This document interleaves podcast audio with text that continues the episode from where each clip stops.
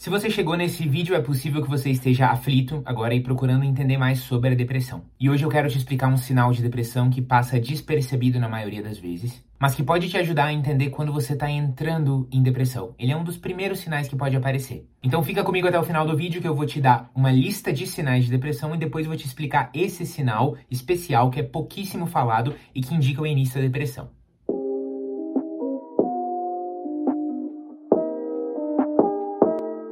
Olá, seja muito bem-vindo ao canal da Eureka. Eu me chamo Henrique, sou psicólogo e um dos fundadores da Eureka, que é a maior rede de terapia do Brasil. E aqui no nosso canal a gente tem o compromisso de levar até você informações cientificamente seguras e úteis para sua vida. E para começar o vídeo de hoje, eu quero explicar para você quais são os sinais clássicos de depressão que talvez você já tenha ouvido falar, mas sempre vale a pena recordar, revisar. E depois de explicar os básicos, eu vou entrar nesse sinal mais oculto, mais sutil que aparece muitas vezes no início da depressão. Vamos lá, então quais são os sinais clássicos de depressão que praticamente todas as pessoas apresentam quando tem depressão? E o mais importante deles é o que os psiquiatras chamam de humor deprimido, que não é a mesma coisa que estar triste. A palavra deprimido nessa expressão humor deprimido significa é, desativado, reduzido em ânimo. Então, o sinal mais importante de depressão é uma falta de vitalidade, uma falta de vontade de se envolver com as coisas, de fazer as coisas que você gostava na sua rotina, de ir numa aula de dança, de se envolver com um projeto, de ligar para alguém.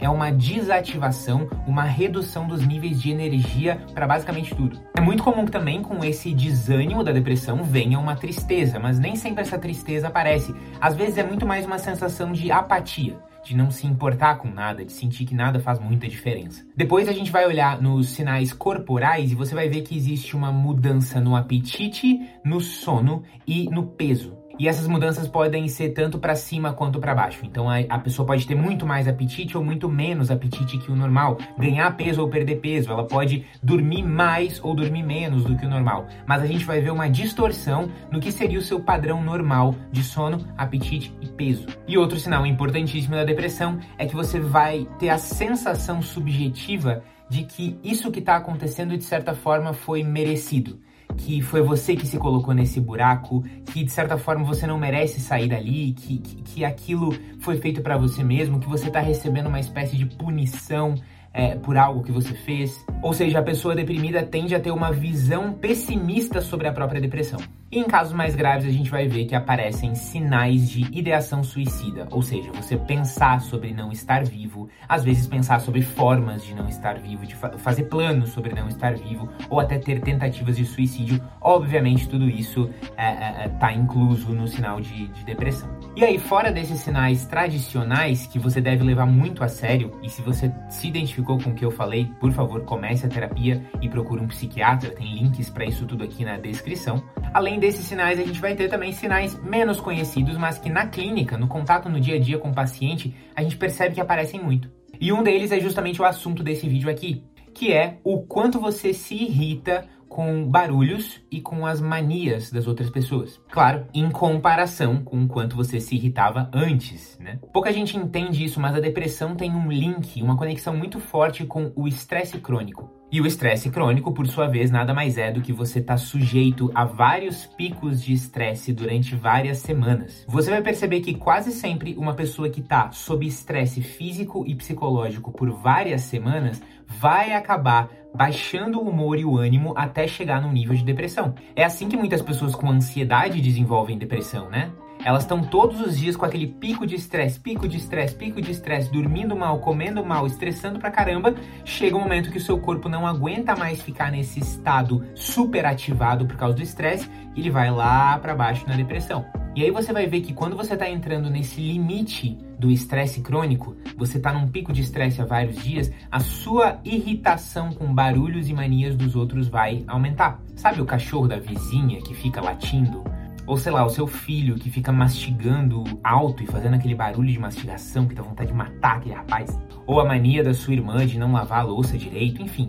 Essas coisas são irritantes, sempre foram irritantes, mas parece que agora elas te tiram do sério com muito mais rapidez. Talvez antes o seu filho pequeno precisasse incomodar você umas 10 vezes para você soltar aquele grito, né? Mas hoje em dia ele incomodou uma vez, na segunda vez você já tá com vontade de explodir, de bater nele.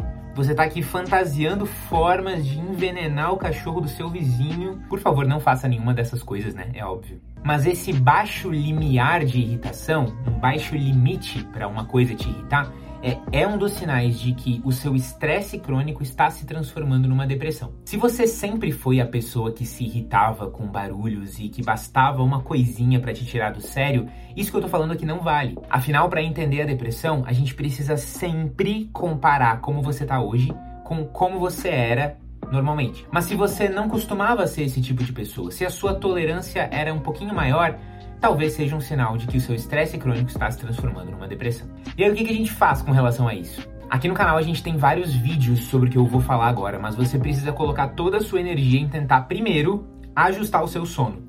Todas as pesquisas científicas mostram que um sono de qualidade é a maior barreira, o maior escudo que você tem para proteger a sua saúde mental. Pessoas que dormem mal têm mais transtorno de ansiedade, mais burnout, mais depressão, mais é, prejuízos por causa do déficit de atenção. E se hoje você, quando acorda de manhã, não se sente empolgado com o dia, é, não sente uma pequena fome é, é mostrando que o seu estômago está pronto para tomar o café da manhã, provavelmente você dorme mal. E enquanto você começa a cuidar do seu sono, olhando para esses vídeos que a gente está indicando aqui na descrição, que explicam como cuidar do seu sono, você também vai tentar descobrir onde estão essas fontes de estresse crônico.